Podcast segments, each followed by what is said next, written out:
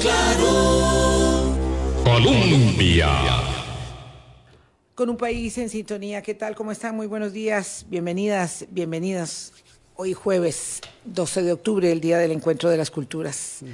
Eh, es una fecha que ha ido eh, cambiando en su perspectiva, mm, sobre todo, claro, por supuesto, a partir de cómo se van abriendo, eh, rompiendo viejos paradigmas eh, y en- entendiéndolo como, como lo que es, como el encuentro eh, para la formación de lo que somos, el encuentro de ayer para ser lo que somos hoy y lo que en construcción permanente implica el devenir de nuestros, de nuestros días, nuestras responsabilidades con la herencia que recibimos y las responsabilidades enormes que tenemos con la herencia que hemos de legar. Y hoy vamos a hablar de seguridad, que es un tema presente siempre, eh, seguridad interna, seguridad del país, política de seguridad, encuentros y hallazgos de muchos, muchos datos, de muchas informaciones de las que nos ha venido dando cuenta el semanario Universidad en estas últimas entregas y que nos permiten entonces entrar en la disección de los números y lo que detrás de las cifras uno puede extraer, colegir y a partir de ello ver cómo se definen las políticas públicas del país. Boris, ¿qué tal? ¿Cómo estás? Muy buenos días. Buenos días, Vilma, y buenos días a todos los amigos y amigas de Hablando Claro, haciendo algo que no me gusta hacer, que es manejar rápido, porque venía atrasado. Pero qué dicha que recordaste el 12 de octubre. Hay una maravillosa novela de Alejo Carpentier, El Sí, reino de este a mundo. vos te encanta. El reino de este mundo, que cuando dice que las carabelas avisoraron este, el nuevo mundo, dice, venían tres cosas, la religión, el idioma y la cultura. Y dice él, y lo mejor que nos trajeron los españoles fueron las palabras. Un idioma maravilloso que nos ha permitido y que nos permitió hacer esta mezcla que somos hoy. Y realmente el 12 de octubre, cómo se ha ido desdibujando. Sí, ¿verdad? Lastimosamente, Es, es una, es, lastimosamente. Una, es, una, es una fiesta, una festividad, una celebración cívica que antes tenía mucho más peso. Antes Mm. Sí. tenía mucho más peso. Y es que realmente el encuentro, el encuentro de dos culturas, una que conquistó, avasalló, pero nos dejó, y otra que ha permanecido durante más de 500 años y que nos ha hecho lo que somos hoy. Sí, lo que no podemos eh, hacer es como, como eh, algunos eh, mandatarios, ¿verdad? Como el mexicano, que siempre está haciendo del encuentro de las culturas una enemistad permanente, ¿verdad? Que no nos conduce a nada, sino es que entender las raíces, saber que de esos, de esos encuentros y desencuentros, ¿verdad? De esas circunstancias complejas emana la formación de las identidades y las eh, multiculturalidades, es una gran riqueza. Entonces, lo que es importante es saber de dónde venimos, pero no para eh, acumular eh, odios, recriminaciones y resistencias, sino para poder construir hacia adelante un pueblo que no logra subsanar sus diferencias. Qué dramático lo que estamos viendo hoy, mañana volveremos sobre el tema de Israel y eh, la incursión de Hamas y la guerra declarada y toda la circunstancia que tiene a tanta gente asustada, atemorizada y muy preocupada en la comunidad internacional, por supuesto, además los del terror, por los desencuentros que no fuese, no han sido capaces de resolver a lo largo de, de, mm, de milenios, pero digamos que de las últimas décadas en que ha habido mucho empeño en que esto se pudiese este, mm, resolver. Mm, De eso vamos a hablar mañana. Hoy nos complace mucho hablar con el colega Mario Bermúdez de Semanario Universidad.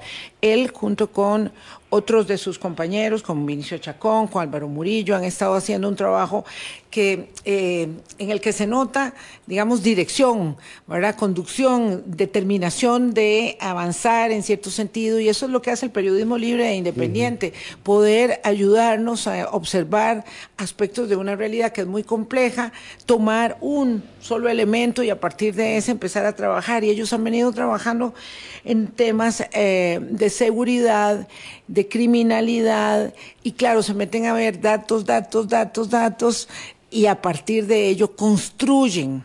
¿verdad? Que ese es el oficio del periodismo, construir historias, narrar historias, pero narrar historias con apego eh, a los hechos periodísticos que demanan de los datos. Mario Bermúdez, es un gusto tenerte aquí en el programa, agradecidísimos nosotros con que nos puedas acompañar esta mañana. Buenos días. Buenos días, eh, muchas gracias. Buenos días, Boris, y buenos días, Vilma, y buenos días a todos los oyentes. Efectivamente, para, también para mí es un gran gusto estar aquí y hablar un poco de estos trabajos que estamos haciendo en el Semanario Universidad, que me parece que lo que tratamos de hacer es mostrar situaciones que están ocurriendo y que a veces por la prisa eh, como que quedan un poco tapadas por el, el, lo que está ocurriendo ahora.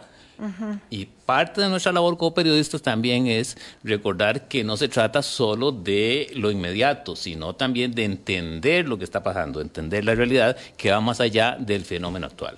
claro que este es un ejercicio periodístico que yo que conozco a Mario, porque es amigo personal, le tengo un enorme cariño desde hace muchos años y un gran respeto profesional, conociéndolo, yo sé que analizando lo que está pasando con la ola de violencia y criminalidad, no se quisieron quedar solo con el dramático número de los homicidios, Vilma, que eso es lo más complicado, sino empezaron a diseccionar qué es lo que está pasando y qué es lo que está llevando a esto. Y eso es parte de lo que explicaba muy bien Vilma, que son los elementos del contexto que están reflejados en esta serie de reportajes. Y por allí creo, Mario, conociéndote, que es donde surgen esta serie de, trabajos. Sí, ayer salía, creo que fue ayer que vi una, una graficación, ¿verdad?, numérica, donde decía 700 homicidios, ¿verdad? Entonces, esto es, esto es, mm, es, muy rudo, ¿verdad? Vamos haciendo una, una máquina de conteo. Hoy llegamos a 650, hoy llegamos a 700, eso significa tanto porcentaje más que el año pasado, vamos a romper los límites, podemos llegar a 900, como si aquello fuera, ¿verdad? este, algo desprovisto de, de, contenido tan dramático como la vida misma y la pérdida de seres humanos. Lo cierto es que así es, no hay de otra manera, pero eso no es más que la consecuencia de una gran cantidad de factores. Eh, ¿Cómo fue que definieron esta ruta ustedes para construir este trabajo periodístico eh, y cómo dejan de lado ese eh, cruel número para empezar a ver todo lo demás que está en el entorno. Sí, en el Semanal Universidad, un poco bajo la conducción de Laura Martínez, algo que hemos querido hacer es precisamente no quedarnos con situaciones eh, del, del, instante, del momento, sino empezar a preguntarnos cuáles son los factores que están detrás de todo esto, cómo podemos lograr una fotografía más amplia y no quedarnos entonces simplemente con esta situación de decir esto acaba de pasar. En el caso de la violencia es una situación multicausal, son muchos factores y entonces parte de tratar de analizarla no solo a partir de el dato frío, sino empezar a buscar otras situaciones que están relacionadas, empezar a, eh, a preguntarnos, bueno, pues entonces, ¿cuáles son otros factores? consultamos con fuentes que también han estudiado estas situaciones y nos dicen es que hay que ampliar la mira y no quedarnos solo con esto que está ocurriendo ahora. Las situaciones de seguridad tienen que ver con dos grandes enfoques. ¿Cuáles son esos dos grandes enfoques? La situación actual, todo lo que es la parte inmediata de represión, pero también la situación de prevención. Lo que estamos viviendo hoy no es resultado de que un día amanecimos y hay un montón de muertos y, decimos, ya está, sino que hay situaciones que vienen de atrás y entonces hay que empezar a buscar hacia atrás qué ha hecho el país en términos de esa prevención. Entonces, por eso es que también hay situaciones que a nosotros nos parecen relevantes y que a veces se están olvidando un poco. Eh, la inversión social de este país en estos momentos, Costa Rica tiene la inversión social más baja de la década y se sigue reduciendo y es una tendencia. Entonces, de repente es fácil quedarse solo con las situaciones de violencia y olvidar esas situaciones todo ese entorno que es lo que fomenta eso. Si el país no invierte en lo social, se empieza a generar las condiciones para estas eh, explosiones de violencia. Mario, aquí es importante en este primer punto que está señalando, la prevención no solo tiene que ver con la prevención de las acciones policiales, la prevención en las comunidades, tiene que ver con la inversión social, que no solo va en educación, salud, vivienda, acceso a servicios públicos, sino también infraestructura en las comunidades, ¿verdad? como es el alumbrado, como son los espacios públicos. Entonces, un poco para que quede claro que no es la prevención que le toca también a los cuerpos policiales, es la prevención que tiene que hacer el Estado con su ciudadanía. Es la construcción de una situación social estable pero si en estos momentos encontramos que más bien está aumentando el desempleo, está aumentando la desigualdad, bueno, corrijo, no está aumentando el desempleo porque está reduciendo, pero porque cada vez menos personas están buscando empleo. En los últimos 10 años, y eso es otro trabajo también que hicimos en el Semana de la Universidad, encontramos que el desempleo ha aumentado relativamente poquito, pero lo que ha aumentado en forma descomunal es la cantidad de personas que están fuera del empleo fuera del mercado de trabajo. ¿Qué quiere decir eso? En cuestión de, creo que era como una década, más o menos medio millón de personas salieron de la fuerza de trabajo. Eso es descomunal. Quiere decir que cada vez más menos personas están sosteniendo este país y más personas dependen de que otras personas lo sostengan. Y estamos hablando entonces no solo de trabajadores, sino también de la seguridad social, que curiosamente se está viendo debilitada. Este es el gobierno que menos ha trasladado recursos a la caja de seguro social. Se están debilitando las pensiones aceleradamente, se está debilitando el sistema de seguridad social y entonces lo que tenemos es cada vez menos personas sosteniendo a los demás. O sea, se está generando una situación violenta y ahí llamo la atención. Estamos viviendo esta situación ahora, pero pensemos cuál es la situación dentro de 5, 10, 20 años que estamos construyendo desde ahora. Y cuando yo veo la política de em, seguridad que está trabajando este gobierno, al menos en lo que nos remitieron desde la Contraloría, que fue la propuesta que envió el gobierno, pues encontramos talleres y acciones de tipo policial, de tipo esta comunitario. Es correcto, pero no hay nada, absolutamente nada de política social. O sea, la seguridad se enfoca únicamente en lo policial y uno puede decir, bueno, ahí sí, porque tenemos una situación así en estos momentos, pero ¿dónde está la otra parte de este, de este elemento esencial? ¿Cuál es la situación que nos vamos a encontrar dentro de 10, 20 años si ahora estamos en esta situación por acciones que no se tomaron o se debilitaron desde hace años? Sí, eh, vamos a hablar más adelante del tema de la construcción de la política de seguridad que eh, la administración está Em, construyendo, es la palabra que, se, se utiliza, por orden de la Contraloría General de la República, no como, digamos, eh, la puesta en ejecución de un programa de gobierno de un partido político que llega al control del poder, del ejercicio del poder, sino porque ante la ausencia del establecimiento de esos parámetros mínimos en un programa de gobierno o en un plan nacional de desarrollo, la Contraloría General de la República dice, hágame por favor una ah, política de seguridad para el año hasta que cubra el año 2030, o sea, es una política de seguridad eh, con visión de política pública de Estado, porque va a trascender este gobierno. En eso están por ahora me gustaría que primero pudiéramos ver y repasar algunos eh, de los resultados que el análisis de la data eh, les permitió a ustedes obtener. Eh, es muy difícil de entender cómo es que aumenta de manera exponencial el número de asesinatos, de homicidios y disminuye el decomiso de drogas y el comiso de dinero y de bienes. ¿Cómo, es que esto parece? Tampoco es que uno pueda decir que en la última década se venían cayendo los decomisos, porque realmente hay un pico muy significativo de incautaciones en el año 2021. es el más eh, alto. pero lo cierto es que hemos ido bastante a la baja, ¿verdad? Este, ese pico es muy interesante, pero ahora realmente estamos en una situación de, de comiso muy limitado. Sí, es correcto. O sea, estamos encontrando que en estos momentos en que están aumentando tanto los homicidios, que están aumentando situaciones vinculadas a eso, como las balaceras, que también están aumentando las víctimas eh, colaterales, eh, estamos teniendo los menores niveles de decomiso de drogas. Y más relevante a mi manera de verlo, esto también son los menores niveles de decomiso y decomiso de dólares y de colones y de euros. ¿Por qué? Porque esto lo que nos dice es que entonces la lucha contra el narcotráfico, que según el enfoque de las autoridades sería el principal eh, elemento que está generando esta situación de homicidios, que está generando que el sicariato aumente y entonces se den este incremento de los homicidios, pues no está siendo atacado donde le duele.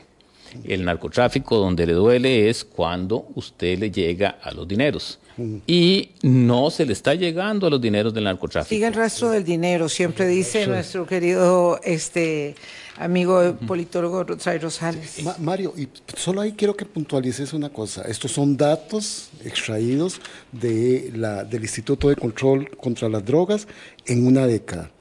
Si bien es cierto, todos los años hemos venido aumentando en esta década con un, con un pico bajo en el 2015, lo cierto es que la cantidad de droga que había en aquel momento respecto de la que hay ahora es, es otro elemento y hecho relevante que hay que tomar en cuenta. Sí, sí, sí, porque además también hay que estar claro de una situación. Según los mismos informes del control de drogas de los Estados Unidos, Costa Rica es el principal puente de drogas hacia Estados Unidos y también está aumentando el uso de Costa Rica como puente hacia Europa. Eso lo estamos viendo con estos últimos incidentes de los decomisos en Amst, en Rotterdam y también ahora en Málaga. ¿Qué quiere decir eso?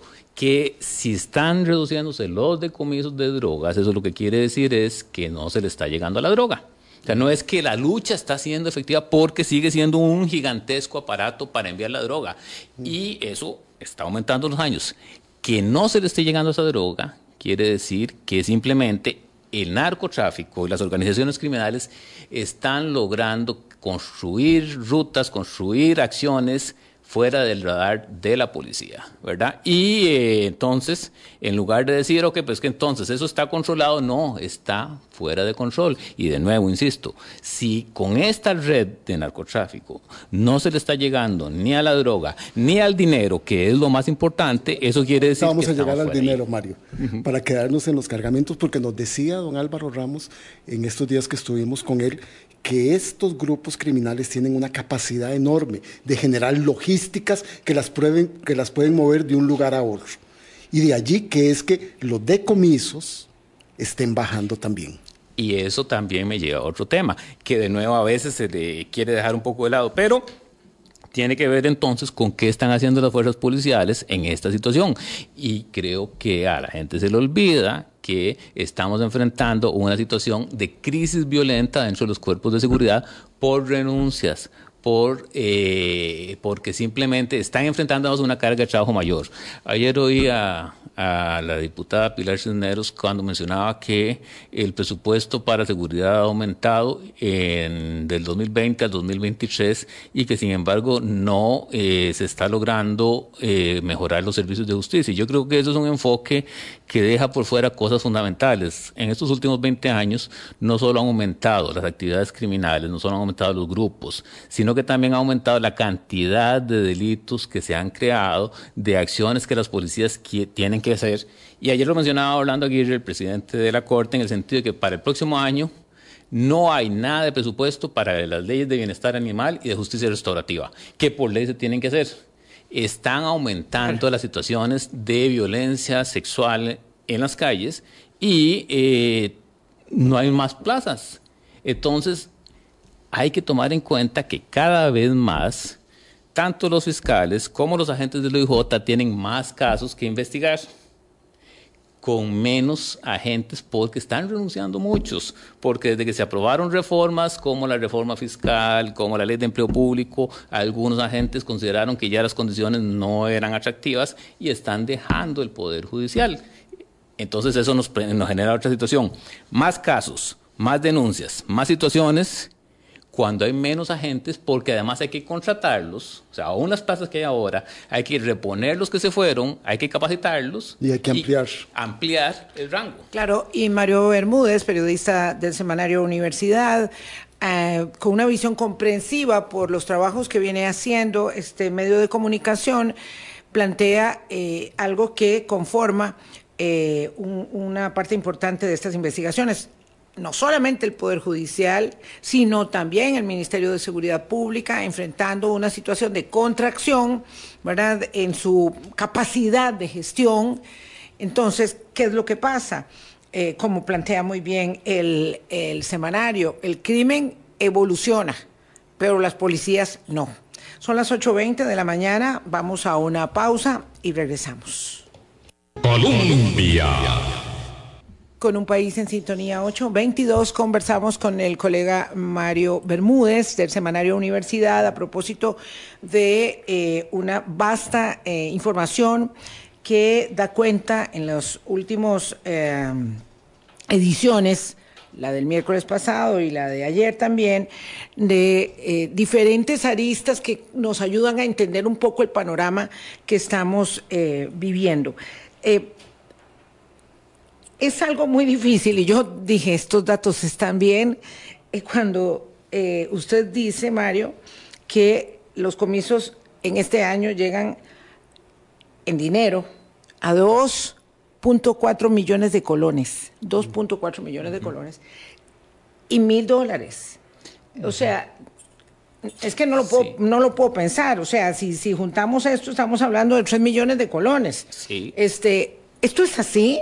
Estos son Esto los no datos. es un dato equivocado, porque 3 millones de colones son unas monedas del negocio del narco, Son los datos de la ICD sobre los decomisos y los comisos. del Instituto Eh, de Control de Drogas. Sí, y eso Sería bueno nada más para hacer la, la diferencia entre decomiso y comiso, para que la gente pueda entender. Sí, sí, el decomiso es cuando las autoridades llegan hasta dineros que consideran que son sospechosos, que tienen, que podrían tener algunos problemas, y entonces los detiene, o sea, los, los paraliza. Sí, sí, los incauta ahí, Esos los pueden, congela. esos eventualmente podrían regresar a su dueño o Una vez que se haga una investigación y haya un fallo judicial. Sí, y el comiso es cuando entonces ya el dinero pasa al poder del Estado y se le quita a sus dueños porque se encontró que había suficiente evidencia para decir esos dineros no están bien. Y lo que encontramos es que en los últimos años está reduciéndose. En el caso de los decomisos, la baja es de un 76 y un 68% en un año. O sea, en el último año en los decomisos. Esto es bastante. De Pero los- dinero. de dinero. De tanto de- en los colones es de eh, 76%, eh, no, perdón, sí, de 76% en los dólares y de 68% En en los los, colones. Pero en el caso de los comisos, la baja supera un 98% en un año. O sea, quiere decir que prácticamente se extinguió. Sí. Se extinguió la cantidad de comisos en el último año. Y esto lo que nos dice es, plata blanca, que no se le está llegando a los dineros de las organizaciones criminales. Es, es el paraíso, decía el señor Adler de mm, la Embajada de los Estados Unidos, representante para asuntos de narcotráfico y seguridad ciudadana de Estados Unidos en Costa Rica, que este es el país favorito de los narcotraficantes de todo Centroamérica, pero ¿cómo no? Es decir, voy a decir algo que es políticamente incorrecto. Panamá era la meca del lavado, era la meca del lavado. Pero bueno, lo que está pasando aquí en Costa Rica, insistentemente lo decía el economista, ah, el primero que lo señaló, que yo recuerde, el economista Gerardo Corrales, pero lo dijo aquí Álvaro Ramos, también don Francisco Dalanese. O sea, el tema del precio del dólar, algo tiene que estar tiene que- diciendo, aunque el Banco Central insista en que no dice nada, pero algo tiene que estar diciendo. Estamos inundados. Esa plata Estamos está por ahí. inundados. Vilma, nada más. Algo está sucediendo. Para ilustrar a la gente, según los datos que da Mario del último año, han bajado de casi 2 millones de dólares a 1.400 dólares. Y de 28 millones de colones a 3 millones de colones. Sí. Es demasiado. Sí, es de 98%. Eh, sí, estamos decía. hablando de bajas bastante, bastante elevadas. Y en ese sentido yo también quiero recordar que, por ejemplo, solo hace pocos días eh, Randall Zúñiga, el director del OIJ, hablaba en la Asamblea Legislativa que parte de los problemas que están enfrentando es que eh, no tienen, por ejemplo, recursos para investigaciones básicas y que entonces de repente tienen teléfonos decomisados para grandes casos Que no lo pueden abrir no pueden siquiera. abrir. Entonces, ¿qué es lo que pasa? Ahí se empiezan a quedar esos casos hasta que se van acumulando con otros y el resultado es que, por supuesto, no se pueden atender. Y hay causas que se van extinguiendo. Y van prescribiendo y ayer el fiscal eh, Carlos Díaz decía algo que a mí me parece muy crítico en el sentido que dice que todavía no han tenido que ejercer el criterio de oportunidad. El criterio de oportunidad es cuando el Ministerio Público tiene que decir, ok, como tenemos tantos casos, vamos a investigar estos y estos otros no. Y eso es muy grave, porque entonces quiere decir que había impunidad declarada en ciertas situaciones. Dice, todavía no, pero estamos cerca de tener que tomar eh, alguna decisión así. Por las condiciones en que Porque, están, sí. con las condiciones de trabajo. Claro, no es otra cosa. 70 mil expedientes para un fiscal. Dice que esa situación, Pero, o sea, ¿cómo vamos a va a ver. ser posible? Me parece, ¿verdad?, deducir de las declaraciones del fiscal general, y me gustaría mucho que, que volvamos a conversar con él, que lo que no puede hacer es admitir abierta y establecer pública y oficialmente que eh, estamos perdiendo la batalla y que no hay una manera material de cumplir con la eh, demanda que impone la celeridad con que el, eh, la delincuencia y el crimen organizado se está apoderando de la situación. Entonces, ¿por qué? Porque el día que lo diga eso, la autoridad del Ministerio Público o del OIJ, pues evidentemente hay una, hay una renuncia, entonces es muy difícil que, que digan eso, ¿verdad? En todo caso hay que sostener el, el empeño, hay que resistir con dientes este, y uñas lo que se pueda, pero la situación desborda, es evidente. Nosotros que no somos la autoridad podemos decir que la situación se desborda y lo dicen los especialistas que vienen cada día a este y a todos los acá. otros espacios, ¿verdad? La situación no se puede contener. ¿Qué explica? Si hay algo en la búsqueda de información y la, posi- y la necesidad de contrastar los datos con las versiones oficiales, Mario, ¿qué explica que caigan tanto los decomisos, que se extingan los comisos prácticamente eh, y que aumenten tan aceleradamente las muertes? Hay una acaso, nosotros no la hemos encontrado, este, pero acaso una explicación que usted considere eh, mm, seria que explique esto que pasa en el país. Es que es una suma de factores, una suma de factores. Ya mencionamos que, por ejemplo, las condiciones sociales se están deteriorando, la desigualdad está creciendo en este país, eso genera que entonces cada vez haya más eh, tendencia a que algunas personas digan el Estado no resuelve mis problemas, pero de repente organizaciones eh, criminales lo hacen. Entonces se generan condiciones de fragilidad, de vulnerabilidad. A eso le sumamos que entonces los grupos eh, o- o de criminales están expandiéndose y están buscando ampliar territorios. Entonces, no solo generan luchas entre ellos, sino que también extienden su actividad. Y le sumamos que los cuerpos policiales entonces están enfrentando un aumento de casos, un aumento de situaciones que tienen que resolver al mismo tiempo mientras se acumulan con otras situaciones. El- la situación es que no están logrando dar caso. El otro día también estaba mencionando, creo que era una situación como que en algunos lugares tienen ocho policías, eh, ocho agentes de investigación para poblaciones donde se está aumentando la, criminalidad. Pues evidentemente se ven desbordados. Entonces usted empieza a sumar una situación social más crítica, eh, con grupos criminales que se están expandiendo, buscando sus territorios, con policías que están desbordadas por el aumento de casos y situaciones, que las investigaciones se atrasan, que entonces los procesos se siguen acumulando. El resultado es una tormenta perfecta en materia de seguridad. Mario, y permítame ampliar utilizando un criterio y un análisis que hizo la expresidenta Laura Chinchilla aquí mismo, en el sentido que dijiste, al ver más cantidad de personas que ya no están buscando empleo, muchos de estos podrían estar siendo contratados por el narcotráfico por, y lo quiero relacionar con algo dicho por don Álvaro Ramos, en la construcción de estas logísticas enormes de difusión, de, de- de- perdón, de difusión no, de distribución de drogas, de almacenaje de drogas, de sicariato. Entonces, ahí hay una generación de empleo que están haciendo estos grupos criminales, que es lo que está teniendo incidencia Vilma, en lo que nos explicaba también don Álvaro Ramos, en la inestabilidad de las bandas criminales en este momento relacionadas con el aumento de homicidios. Sí, sí, sí. Y, y en esto también, de nuevo, no es como que uno es experto en esas situaciones, pero al comentarlo, buscar las fuentes que nos eh, ilustran sobre estos temas, nos dicen es que son situaciones que se están acumulando para entender lo que está pasando. Y si en varios lugares el Estado no está respondiendo o se está retirando o no está logrando llegar, y no lo está haciendo, porque los recursos cada vez son menores para todo este tipo de grupos, no se prioriza ni la seguridad ni se prioriza tampoco la inversión social, el resultado es que la gente tiene que sobrevivir y busca algunas mm. situaciones de estas. Y se generan condiciones de debilidad y condiciones de vulnerabilidad que estos grupos están aprovechando.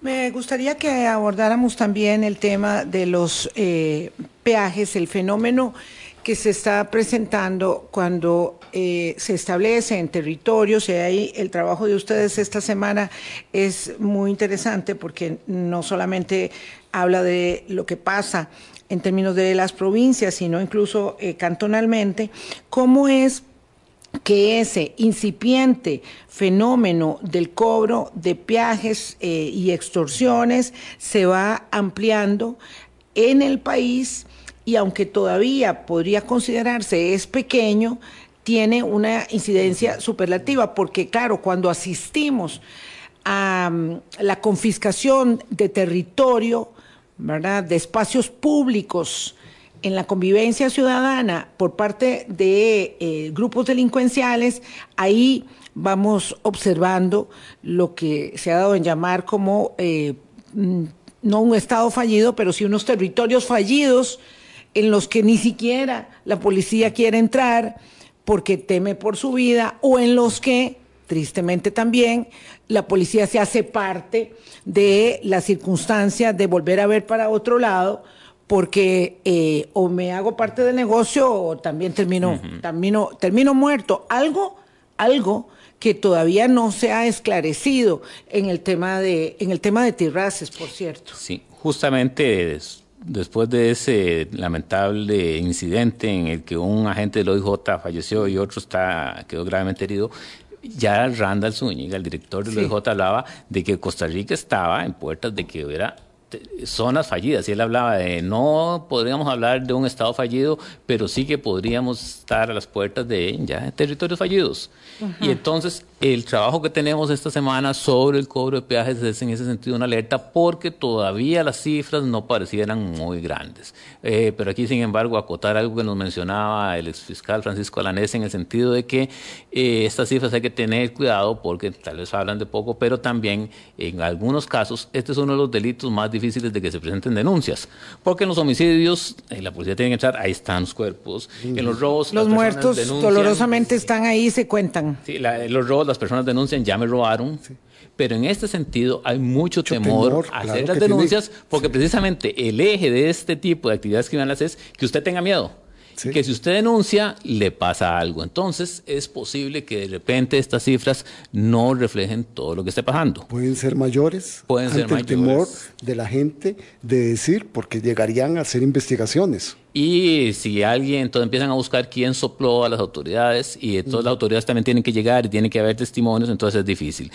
Estos peajes pueden ser desde algo tan sencillo como le cobren a algunas personas por el uso de instalaciones o pasar por un puente, como ocurrió en algunos lugares con taxistas informales que les cobran por entrar a algunas regiones o que se les cobre a algunos comercios una cuota por seguridad o por protección. O también eh, el peaje que se establece cuando se dice eh, a un eh, camión que distribuye mm, abarrotes o cualquier otra cosa, usted puede entrar a dejar a esa localidad, a esos supermercaditos que están ahí, me tiene que pagar para que pueda entregar la mercadería. Eso es. ¿verdad? Y para que esté seguro. Y esta elaboración que decía, señora, en la, en la primera portada, en la portada del semanario de esta semana, muy duro, es por su bien. Señora, págueme el peaje, porque así usted está, segura. Yo la voy a cuidar. Sí, o, o, madre de familia. O no va a ser dañada. O sea, en algunos casos directamente. Por su bien porque... Directamente. Ahora, ¿Qué, pasa con los índices? Vamos a ver. Eh, y con los lugares. Hay algo que yo creo que es interesante en el sentido de que, eh, por ejemplo, si usted ve los lugares donde están estas denuncias, suelen ser zonas más o menos cercanas. San José, La Unión. Sí, son metropolitanas. Es eh, esta, esta zona, desamparados, esta zona, lo que hace pensar que los vecinos o las personas aquí están denunciando más o que aquí se está concentrando alguna actividad en el tema de los peajes.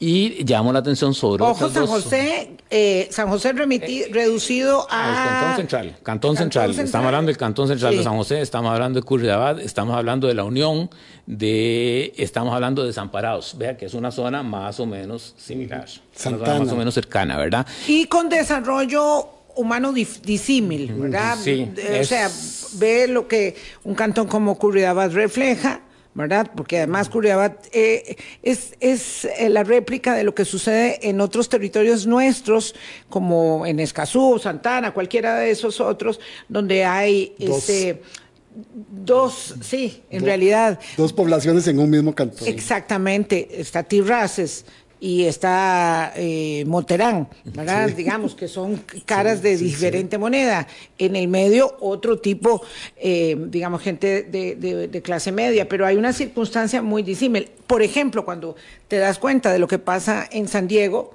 la Unión, que es un lugar muy conflictivo, donde, donde a uno le da un poco, hay que decirlo, triste temor pasar ¿verdad? Meterse por ahí porque tiene que hacer, no sé, hacer ruta para continuar, eh, eh, da mucho, y ahí uno sabe, da temor, ah, uno sabe que hay mucho peaje.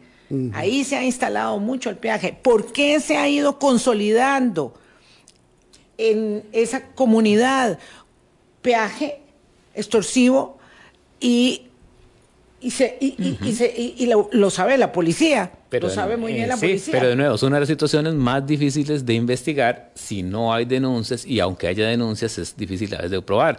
Eh, nos decían, por ejemplo, es que entonces usted tiene que hacer grandes operativos donde ponerse de acuerdo con las víctimas, buscar billetes marcados, detener después los billetes marcados. Eh, es Pero la sola presencia policial permanente es, eh, se dice por parte de los que saben, Mario, Boris, es un mm, desestímulo a la presencia de las organizaciones delictivas. Entonces, ahí cabría tener una policía presente. Lo que pasa es que ahora venimos al problema de, la insuficiencia total de los recursos. Hacen falta policías, patrullas, equipos, eh, equipamiento. y otra vez, y, y si entonces además estamos teniendo problemas solo para atender la situación de homicidios, ahora imagínense para empezar a atender la situación de los robos, la situación de peajes, la situación de eh, hurtos. O sea, todo se vuelve parte de una situación que se acumula, de una situación donde, recordemos por ejemplo, que cuando eh, se habló de Costa Rica Segura, cuando hizo el anuncio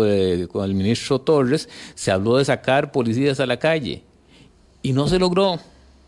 La columna vertebral de esa propuesta de Costa Rica Segura fracasó en solo dos días porque los policías mismos dijeron es que no va a ser sostenible y se, se echó para atrás se echó para atrás. Perdón, eh, terminemos con esto para ir a una pausa y volvemos a la política de seguridad con lo que cerraríamos. Hay eh, una incidencia mayor de peajes, de cobro de peajes en San José y Cartago.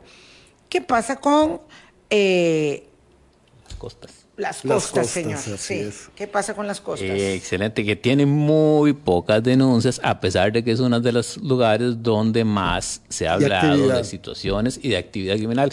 Es uno de los lugares donde más aumentan los la tasa de homicidios. Eh, Limón ya era un caso aparte de hace tiempo, pero en los últimos dos años Punta Arenas. se ha disparado. Y hay que poner también un poco de atención a Guanacaste, que en algunas zonas también está acercándose a los niveles de homicidios de Punta Arenas y Limón. ¿Qué nos dice esto? De que posiblemente si hay actividad delictiva en esos lugares, no existe posibilidad de denunciar. Porque usted sabe que eh, de ahí ya, ya es muy alta la posibilidad de que haya alguna sanción de parte de este tipo de organizaciones. Esto significa, de acuerdo con la investigación de Semanario Universidad, que los termómetros están claramente estableciendo cuáles son los puntos de mayor calor de la conflictividad asociada al crimen organizado en términos de el deterioro de la calidad de vida de las personas. Esto es lo que nos está planteando eh, eh, la investigación periodística de la universidad en estos últimos dos, eh, dos entregas que se las recomendamos mucho. Vamos a hacer una pausa. El gobierno tiene que construir una política de seguridad, tenía que haberla construido desde que pretendió eh, llegar, acceder, pretendió y logró acceder al poder, pero a estas alturas, 17 meses después de haber iniciado la gestión, la política no está lista. Vamos a ver qué eh, eh, deviene de la investigación del semanario. Colombia.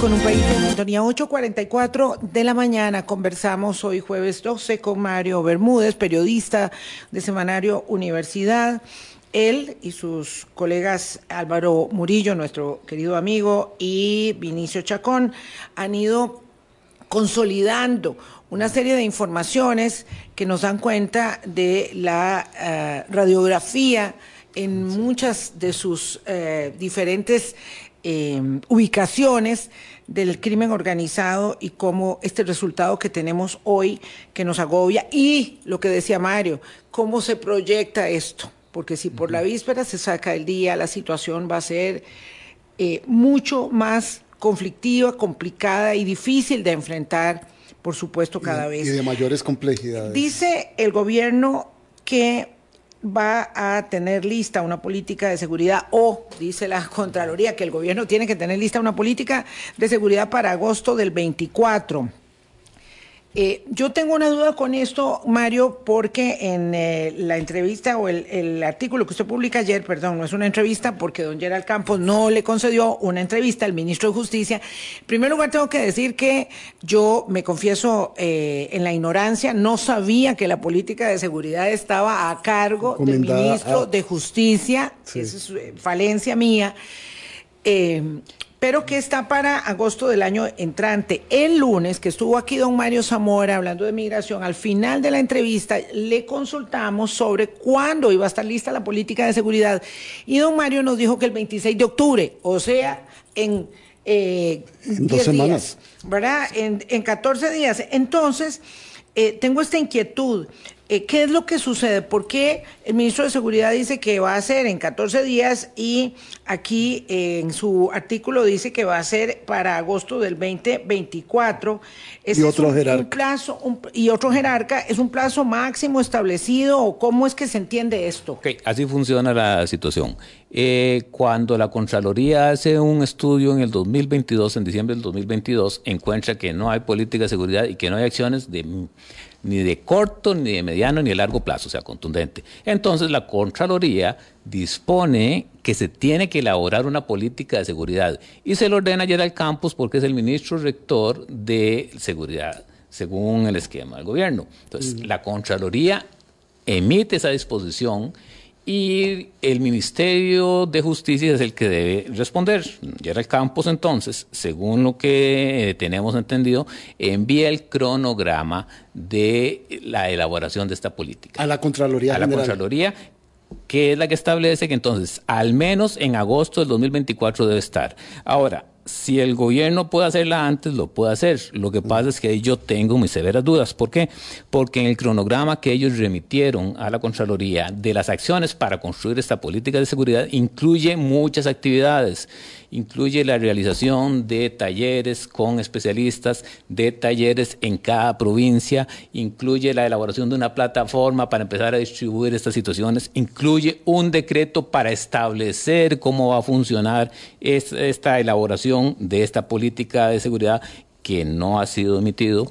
Y entonces, yo creo que vamos a tener una contradicción, porque entonces tendríamos de repente una política de seguridad elaborada por el Ministerio de Seguridad Pública y una política de seguridad que debería ser construida por eh, el Ministerio de Justicia, siguiendo los planteamientos que ellos mismos remitieron a la Contraloría para elaborar esta política, ¿verdad? y con visiones diferentes. El Ministerio de Seguridad con acciones policiales y el de Justicia con los propios de su materia. No. Que, creería yo, Vilma. No, eh, yo ahí me, me, me parece entender que se trata del mismo documento. Es decir, es un solo documento enfocado en temas de seguridad represiva, lo que decía Mario al principio, que no tiene la parte de prevención, porque claramente eh, no están ahí el Ministerio de Educación, el Ministerio de Cultura, ¿verdad? El Ministerio no hay acciones de nada de eso. Claro, eh, entonces se trata Vamos a tener que recordar algo, ¿verdad? El Ministerio de Seguridad ha tenido dos cabezas y lo que decía Mario en el artículo es que ha tenido tres, tres perspectivas.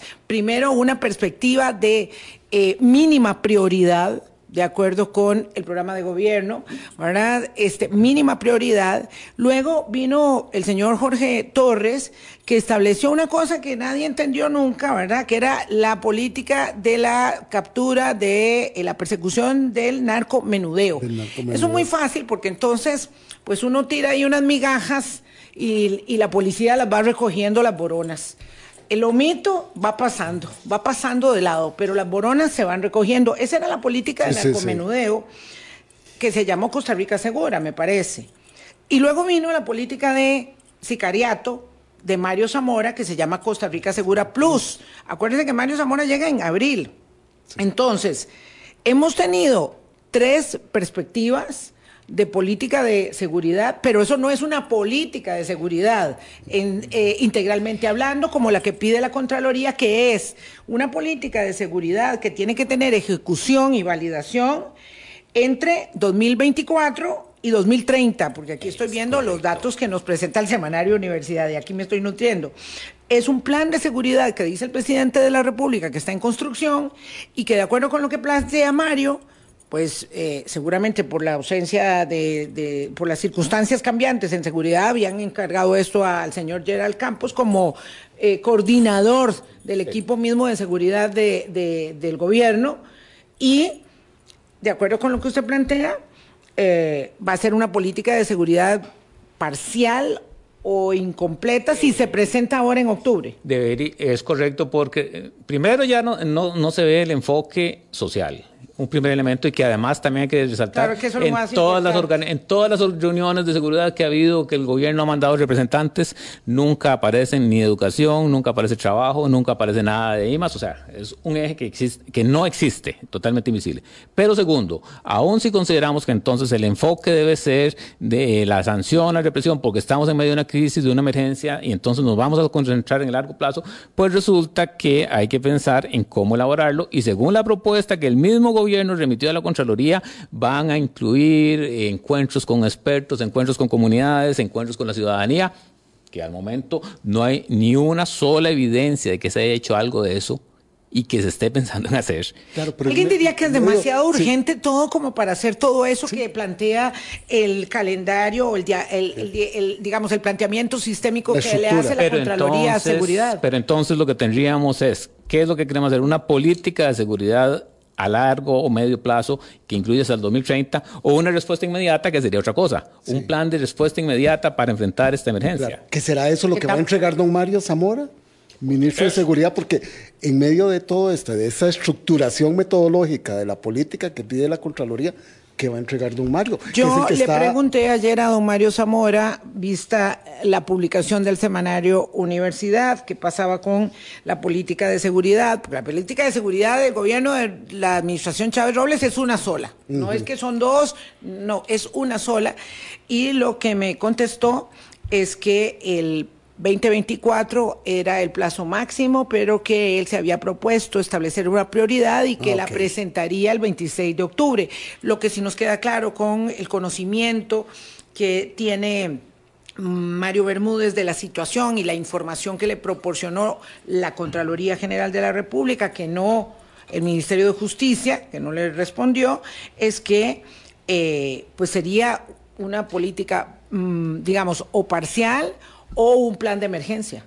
Pues pareciera porque yo no encuentro que se haya elaborado todo lo que se está planteando para esa política de medio plazo. Claro, cuando hablo de un plan de emergencia no estoy hablando de un decreto de emergencia nacional que el presidente ayer y fue cauteloso, eh, dijo que no necesariamente eso resolvería el problema y yo creo que eso es cierto, porque legalmente, legalmente no parecieran darse condiciones para establecer una declaratoria de, de, emergencia, por seguridad. además de que la emergencia nacional lo que haría en estas condiciones sería agilizar la contratación nada más, no implicaría ni nuevos recursos ni priorizar acción, entonces sería algo relativamente formal que no estaría yendo a la raíz del problema. La raíz del problema es cómo se enfrentan estas situaciones, cómo se destinan recursos, cómo se hacen acciones, y eso todavía no está. Y tampoco hay un norte. Tampoco hay un norte decir, ok, una cosa son las acciones inmediatas, está bien, pero ¿cuál es el norte? ¿Cuál es la prioridad de Costa Rica para enfrentar esto? Eso no existe. No existe y eh, no se ha planteado todavía. Mario, muchas gracias por venir. Mantengan el foco, por favor, eh, porque estos insumos son muy, muy valiosos para poder eh, darle continuidad a un tema tan complejo y que realmente este, nos, tiene, nos tiene muy acongojados en, en el país más que eso obviamente nos tiene que tener ocupados resolviendo y en eso pues pueden estar las autoridades. Yo no digo que no solamente que solamente que este esto esto de eh, hacer gobierno, hacer política pública requiere de verdad de un trabajo muy, muy complejo y por eso creo que es tan determinante este, dejar de pelear, y encontrarnos en los verdaderos desafíos y de cara al enemigo común. que es otro. Es correcto, y porque además son muchos factores, usted no lo resuelve en un día ni con soluciones simplistas, no se resuelve con discursos, sino coordinando muchas acciones, priorizando recursos en una situación relativamente compleja, con una visión de largo plazo que en estos momentos está ausente. Está ausente. y con acciones inmediatas. Muchísimas gracias a Mario Bermúdez, eh, periodista de Semanario Universidad, para hacer buen reporteo y para hacer búsqueda de datos. Se requiere mucha experiencia. muchos años. Y algunas canas, don Mario, y algunas canas, sí, o, muchos tintes. Mucha testadurez. Yo que lo conozco, sé cómo. Muchas gracias. Vamos a continuar dándole seguimiento a ello y ya hablaremos de otros temas también con Mario. Gracias a ustedes, amigas, amigos. Hasta mañana. Chao. Hasta luego.